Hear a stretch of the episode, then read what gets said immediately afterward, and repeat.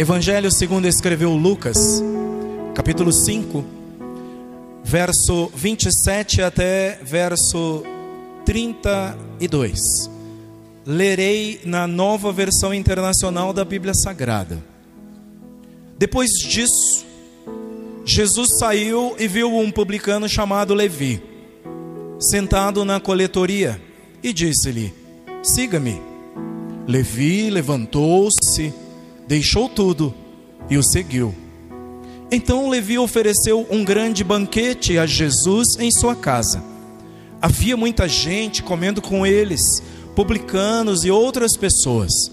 Mas os fariseus e aqueles mestres da lei, que eram da mesma facção, queixaram-se aos discípulos de Jesus: Por que vocês comem e bebem com publicanos e pecadores? Jesus lhes respondeu: Não são os que têm saúde que precisam de médico, mas sim os doentes. Eu não vim chamar justos, mas pecadores ao arrependimento. Amém? Ajude-me orando, por favor. Senhor, nos dirige, Senhor, pelos próximos minutos. Abençoa-nos com a tua palavra que já foi lida. Agora, com a explicação da mesma, ajuda-nos para que ela seja aplicada corretamente às nossas vidas. Para que ela seja aplicada aos nossos corações e que ela transforme-nos, Deus, porque este é o alvo da tua palavra encontrar lugar em nós e transformar. Eu creio que a tua palavra é poderosa e que ela pode fazer isso. Eu creio que o Senhor é poderoso e pode fazer isso. Por isso eu oro, desde já agradecendo em nome de Jesus. Amém. Amém. Quem precisa de remédio? Esta passagem que lemos é parte do cumprimento do ministério profético de Jesus. Sobre ele profetizou Isaías. E neste capítulo número 5 nós encontramos várias coisas e situações daquilo que Isaías profetizou a respeito de Jesus. E que um dia Jesus entra numa sinagoga, num sábado, as escrituras lhe são abertas e ele lê: O Espírito do Senhor Deus está sobre mim. Ele me enviou para abrir a vista aos cegos, para curar, para libertar os presos e os cativos e nas palavras de Jesus, ele diz naquele sábado: Hoje cumpriram-se estas palavras. O ministério de Jesus, por exemplo, teve coisas como naquele momento que ele dá ordem aos peixes no mar, e os peixes, à sua ordem, ajuntam-se num determinado lugar Pedro e os seus companheiros fazem a maior pesca de suas vidas, a pesca milagrosa. É a natureza obedecendo à voz do seu Criador. Por isso, Jesus é chamado do segundo Adão porque ao primeiro Adão foi dado poder, domínio e autoridade, e o primeiro Adão nomeou os bichos, deu nome, dominava e de repente perdeu tudo isso, por escolha, por desobediência, por incredulidade. Porém, o segundo Adão é aquele que nunca pecou, é aquele cuja voz obedece à natureza os peixes o obedeceram. O ministério de Jesus teve coisas como nesse capítulo é mostrado: Jesus curou um leproso. Ora, cura de lepra naquela época era um espetáculo, porque era entendia-se não havia cura, era uma doença grave e símbolo do pecado e da contaminação. Jesus curou e purificou o homem. Jesus curou também um paralítico, mas fez mais do que isso, e é isso que é importante em Jesus. Jesus não é capaz só de curar doença física, Jesus não é capaz só de curar a doença da alma. Jesus não é capaz só de curar as doenças mentais que cercam e apavoram as pessoas. Jesus é capaz de perdoar pecados e curar de uma vez por todas, para todo sempre, da maior das enfermidades, preparando-nos para viver com Ele, transformados em nova criatura. Ele disse para aquele paralítico: seja curada e perdoados estão os teus pecados. Jesus podia fazer isso, é parte do seu ministério, a ponto das pessoas ficarem maravilhadas, atônitas, como diz uma das versões da Bíblia. E eles dizem assim em Lucas, no capítulo 5 e o verso 26: Hoje vimos coisas extraordinárias. Esse é Jesus. Assim, é Jesus. Quem quer andar com Jesus tem que se preparar para ver coisas extraordinárias extraordinárias no seu trabalho, coisas extraordinárias na sua vida, coisas extraordinárias que quem olha não entende e diz: não acredito, porque vemos pessoas transformadas, vemos pessoas resgatadas, gente que todo mundo dizia não vai dar certo, Jesus faz coisas extraordinárias. Se você está aqui esta noite, orando pelo teu lar, orando pela tua casa, orando por um familiar teu, Jesus faz coisas extraordinárias. E um dia você dirá comigo aqui, aqui dentro mesmo, testemunhando: Jesus tem feito coisas extraordinárias. Eu vi o extraordinário de Deus acontecendo na minha vida, parte do ministério de Jesus. E Jesus envolveu-se com os pobres, com os párias da sociedade, com os marginalizados, com aqueles que eram deixados na periferia, que estavam fora das boas casas, das, dos bons aposentos, longe dos palácios. Jesus envolveu-se com essa gente e, claro, foi criticado por causa disso. Olhem, questionaram as companhias que Jesus andava, questionaram as pessoas com quem ele sentava para comer, questionaram até o jeito que Jesus comia e bebia. Foi questionado pelas pessoas, os críticos não perderam tempo. Questionaram as práticas religiosas dele, ou a falta dessas práticas. Por que vocês e seu mestre não jejuam? lhe perguntavam. E aqui chegamos no capítulo 5 de Lucas, a uma passagem onde se destaca o encontro dele com um publicano. Portanto, em primeiro, eu quero lhes dizer, olhando para esse texto, de que Levi deixou tudo imediatamente. E isso quer dizer alguma coisa para nós. Levi, conhecido como Mateus, foi inclusive o autor do primeiro dos evangelhos, o evangelho segundo Mateus, que leva o seu nome. Ele era publicano. Uma espécie de fiscal de impostos, fiscal do imposto de renda nos nossos dias, e estava a serviço do rei Herodes, o governante da Judéia. Lucas e Marcos chamam Mateus de Levi usam Mateus porque provavelmente Jesus deu esse apelido a ele. Jesus o apelidou de Mateus, que significa presente de Deus. Mateus também significa dom de Deus. Certamente Levi, aquele homem hábil em contas, algo como um contador exímio hoje, foi de grande utilidade para o ministério do Senhor. Talvez dentre os discípulos fosse o que tinha melhor escrita, era quase um escriba. Talvez entre os discípulos foi o que mais contribuiu para que o ministério de Jesus continuasse acontecendo. Por isso, Jesus lhe dá o nome: você é um presente, você é um presente de Deus, você vai ser Mateus. Levi passa a se chamar Mateus.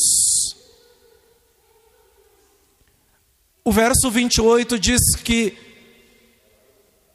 Jesus o chamou e ele o seguiu, deixando tudo imediatamente. É isso que está aí?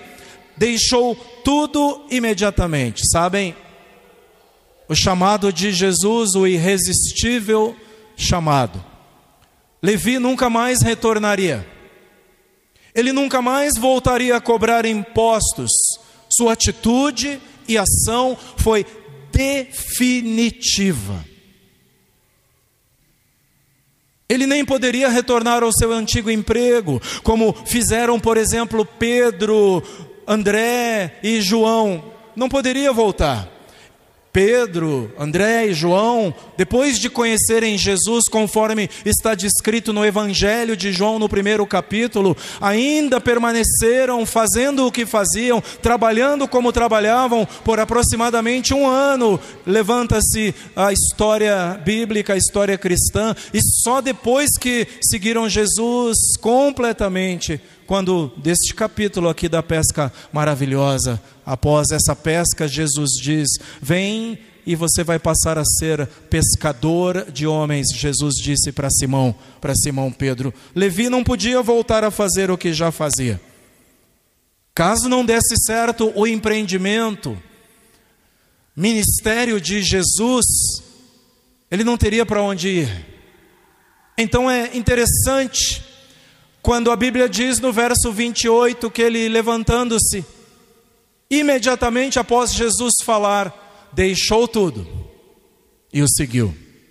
O que isso quer nos dizer? Que o chamado de Deus é para agora. Que as pessoas, se é que se pode dizer bem-sucedidas, eu diria, mais produtivas no reino, não pensam duas, três, quatro ou cinco vezes. Eles levantam-se e seguem, levantam-se e vão. Deixa eu lhes dizer: alguns dias será difícil levantar-se e ir, alguns dias será doloroso levantar-se e ir, vir e fazer, vir e ministrar, mas só tem verdadeiro valor quando fazemos como fez Levi, levantando-se, deixou tudo e foi. Que isso nos sirva de exemplo. Isso é maravilhoso entendermos, e é essa ação que deve nos motivar quando Jesus nos chama. É isso que me motiva estar aqui contigo. É isso que lhes motiva a buscar algo mais. Algo mais. Isso deve nos motivar. Então, quando Jesus chama, deixe tudo e sigam. Quando Ele te chamar, larga tudo e sigam. Larga os seus conceitos formados as suas convicções, aquilo que lhe assalta a mente e o coração e fica constantemente dizendo: não dá, diga, dá, porque eu sinto que o Senhor me chama, eu li e eu constatei que o Senhor está me chamando, e não foi homem que disse, não foi ninguém, mas o próprio Senhor na Sua palavra. Aleluia, aleluia. Portanto, Levi deixou tudo imediatamente. Como é que se deve seguir a Jesus? Imediatamente. Deixa tudo e vai. Deixa tudo e vai. Segunda coisa, Levi deixou tudo, mas ganhou a Cristo. Eu diria, ele deixou tudo, mas ganhou muito. Amém? Ganhou muito. Quando ele deixa tudo, deixou sua profissão, deixou seu modo de vida, ele na verdade não estava perdendo nada.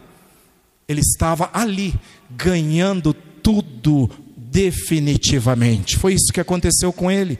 E mais, na sua casa, os recursos que ele tinha, e provavelmente não eram poucos, foram colocados ao serviço de Jesus. Olha aqui o primeiro dos quatro evangelhos que Levi escreve. Se ele não tivesse andado com Cristo, uma vida fiel, uma vida de observador, uma vida que dizia: Eu não tenho mais para onde ir, eu vou aonde esse homem for, e não me resta mais o que fazer. Daqui para frente é Jesus, do começo do dia até o final do dia, é Jesus todos os dias, o ano inteiro. A vida inteira. Ele colocou tudo à disposição de Jesus. Que decisão maravilhosa, que decisão preciosa. Ele ganhou e pôde desfrutar de Jesus onde? Na sua casa. Olha que maravilhoso. Ter um mestre do naipe de Jesus, do porte de Jesus em casa era para poucos. Então não era tão comum tê-lo em casa. Levi teve esse privilégio. O verso 29 diz que ele deu um grande banquete. Alegrou-se, meus irmãos. E alegrando-se, compartilhou a preciosidade do tesouro que agora tinha. E isso é um indicador do que devemos fazer com o evangelho que recebemos, com as preciosidades do reino de Deus que recebemos, de vida. Compartilhe, chame outros. Levi agora deu um banquete, porque como os outros publicanos, cobradores de impostos, como eles seriam alcançados, se era ele quem tinha acesso a eles, então ele abre a sua casa, chama os seus colegas de profissão, seus amigos e dá uma festa, dá um banquete, porque é isso que faz o coração que se alegra com Jesus. Amém? É isso que faz. Então é isso que faz Levi. Quando Levi começou a seguir a Jesus, esse banquete conta-nos uma coisa: ele não fez escondido. Quando Levi começa a seguir a Jesus, ele abre publicamente para todos de que agora ele era um seguidor e um discípulo de Cristo. Ele faz isso abertamente. Isso é maravilhoso. Ao ganhar a Cristo, quando ele ganha Cristo, Levi tem muito mais do que antes. Sabem por quê? Porque agora ele tem tudo. Quem tem Jesus tem tudo. Isso é maravilhoso. Importa, diz a palavra, ganhar a Cristo. Amém? Isso é maravilhoso. Então, Levi deixou tudo, mas ganhou a Cristo. E por último, quem precisa de remédio então? Vejam, não faltaram naquele banquete, não lá dentro, mas certamente do lado de fora, olhando e criticando, religiosos, guardiães das tradições religiosas, fariseus e outros grupos, diz a Bíblia que eles zangam-se, que eles se queixam e que murmuram, conforme o verso 30 ensina. Eles colocaram todos no mesmo saco, disseram: porque o mestre de vocês come com publicanos e pecadores. Para eles não havia diferença, eles dão um destaque para os da classe de Mateus, os publicanos. Talvez, no entender deles, os publicanos fossem mais pecadores do que os demais. Só esqueceram-se de colocar nesse saco uma classe chamada fariseus, uma classe chamada religiosos. Os fariseus procuravam e pregavam a salvação por meio da separação, por meio da segregação. Os mais santos, os mais religiosos, os mais, os, os, separavam as pessoas em classes Porém, Jesus oferecia a graça num chamado e vivendo a comunhão, de maneira muito diferente, muito diferente dos fariseus. Jesus, com o seu jeito, impressionava a todos e despertava o ódio dos religiosos. Acabava acontecendo isso. E é interessante que Jesus argumenta com eles quando ele os ouve e os vê murmurando e ele os deixa sem resposta, porque no verso 31 ele diz: Não são os que têm saúde que precisam de médico, mas sim os doentes. Ou seja, em outra versão, os sãos não precisam de médico. O trabalho de Jesus, e isso é muito significativo para a igreja hoje, era entre os doentes no corpo na mente e na alma. Temos encontrado tanta gente doente psicologicamente, doenças que a pessoa vai introjetando, que nem tinha, mas começa a trazer pensamentos ruins, abre o noticiário e aquelas notícias vão lhe fazendo mal, ou seja, vai alimentando-se de notícia ruim e dali a pouco ela está em grande pavor. Seu corpo tem medo, sua mente tem medo, sua alma tem medo. Jesus veio para essa gente, ele não deixaria que continuassem enfermos. Por isso, Jesus os chamava para o arrependimento, porque a maior enfermidade era de verdade o pecado das pessoas. Então, ele os chamava para arrepender-se. E aí, no finalzinho, Jesus ironiza os religiosos. Ironicamente, ele diz no verso 32: Eu não vim chamar justos, mas pecadores ao arrependimento. E isso abafaria a voz dos religiosos, já que tantos deles se consideravam justos, corretos, que estavam fazendo a coisa certa, agiam assim e obrigavam os outros a fazer também. O arrependimento nunca foi fácil e essa gente demonstra isso. Ficavam de longe, não se misturavam, só criticavam, mas com a atitude deles, mostravam que o chamado de Jesus, que era para arrepender-se, não lhes dizia respeito. Isso indica que não se misturavam porque se achavam justos e, portanto, não tinham do que se arrepender. E isso é muito triste. Esta é isto que fica demonstrado. Entendemos pela palavra de Deus que todos precisam de remédio. E quando perguntamos no nosso título quem precisa de remédio, a resposta é todos.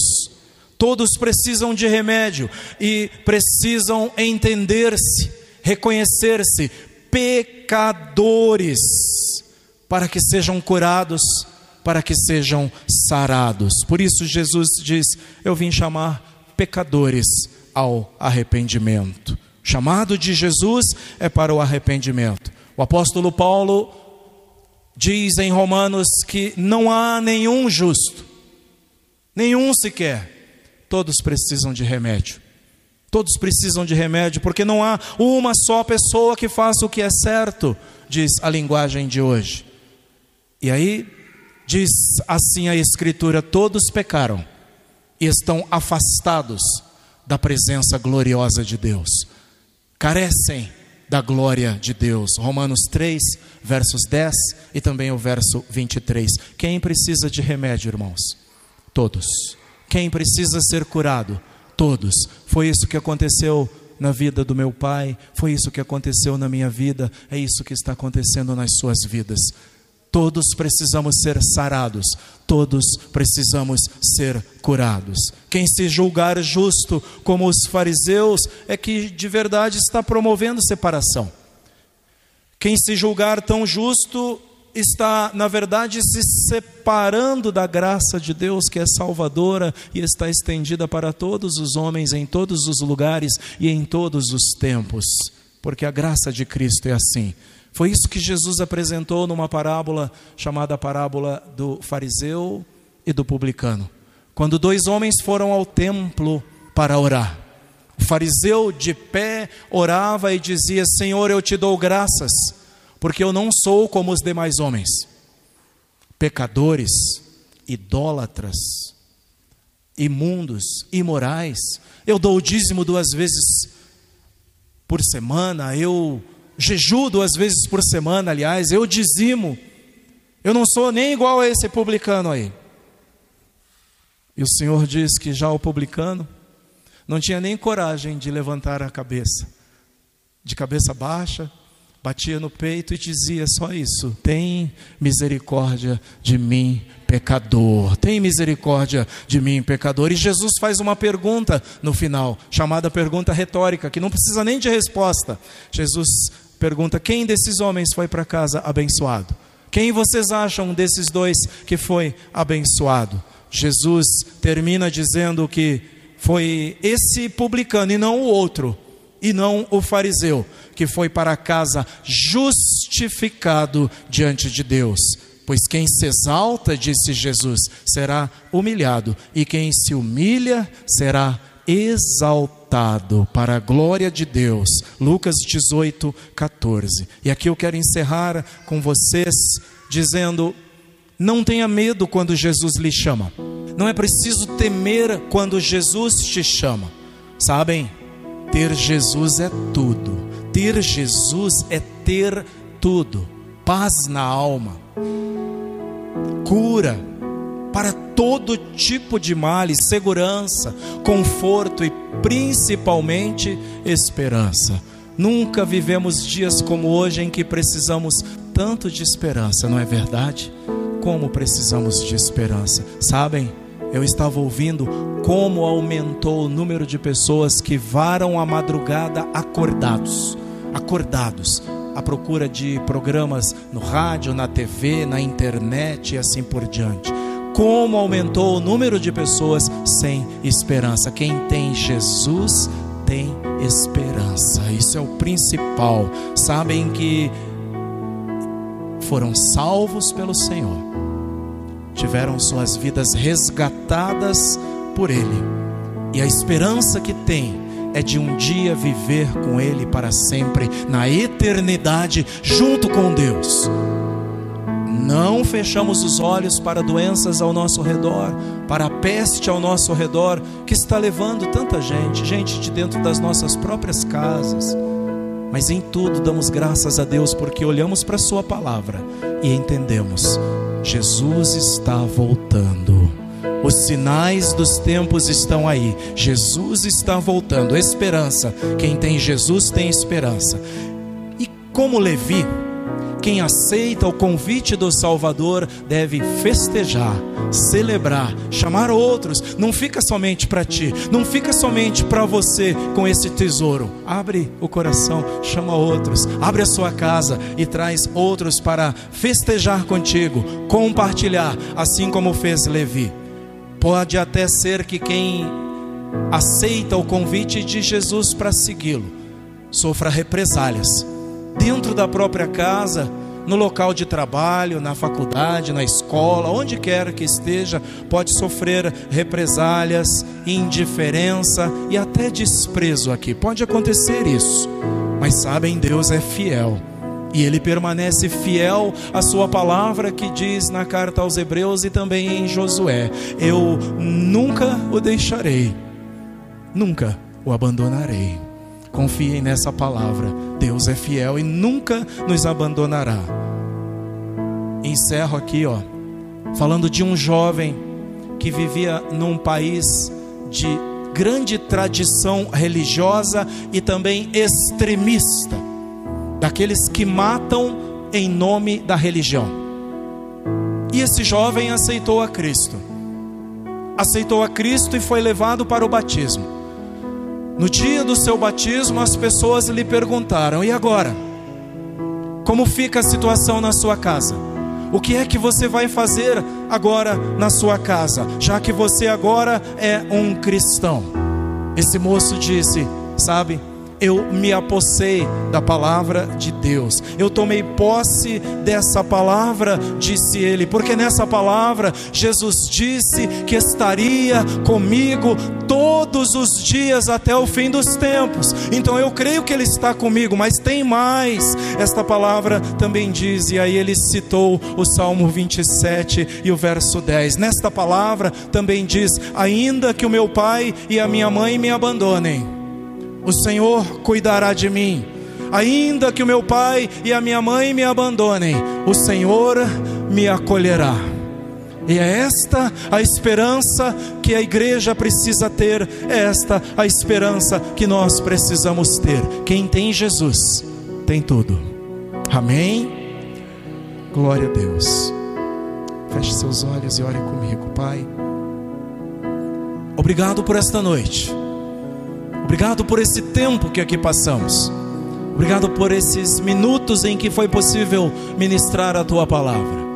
E agora aprendemos, ó Deus, que todos nós precisamos ser curados, todos nós precisamos ser sarados, do doutor até aquele analfabeto, daquele que tem muito até aquele que nada tem, Senhor, do pobre até o rico, não escapa ninguém, nem uma raça, nem cor, nem etnia, nada Todos precisamos ser sarados, todos precisamos de Jesus, todos precisamos de remédio. Aprendemos em tua palavra esta noite de que é preciso deixar tudo para seguir a Cristo, deixar tudo como fez Levi e seguir o Senhor imediatamente. Abençoa os teus filhos e filhas Abençoa os que aqui vieram esta noite. Que haja em seus corações a decisão de deixar tudo e te seguir. Aqueles que já fizeram isso, renova, Senhor, esse compromisso esta noite. Aqueles que já fizeram isso, sejam renovados agora para a glória de Deus, sejam renovados com esperança, sejam renovados com decisão, sejam renovados com vontade no coração para servir a Deus, deixando tudo e tendo Jesus, que é tudo em todos, em nome de Jesus renova a tua igreja, abençoa a tua igreja e abençoa teus filhos. Em nome de Jesus. Amém. Amém.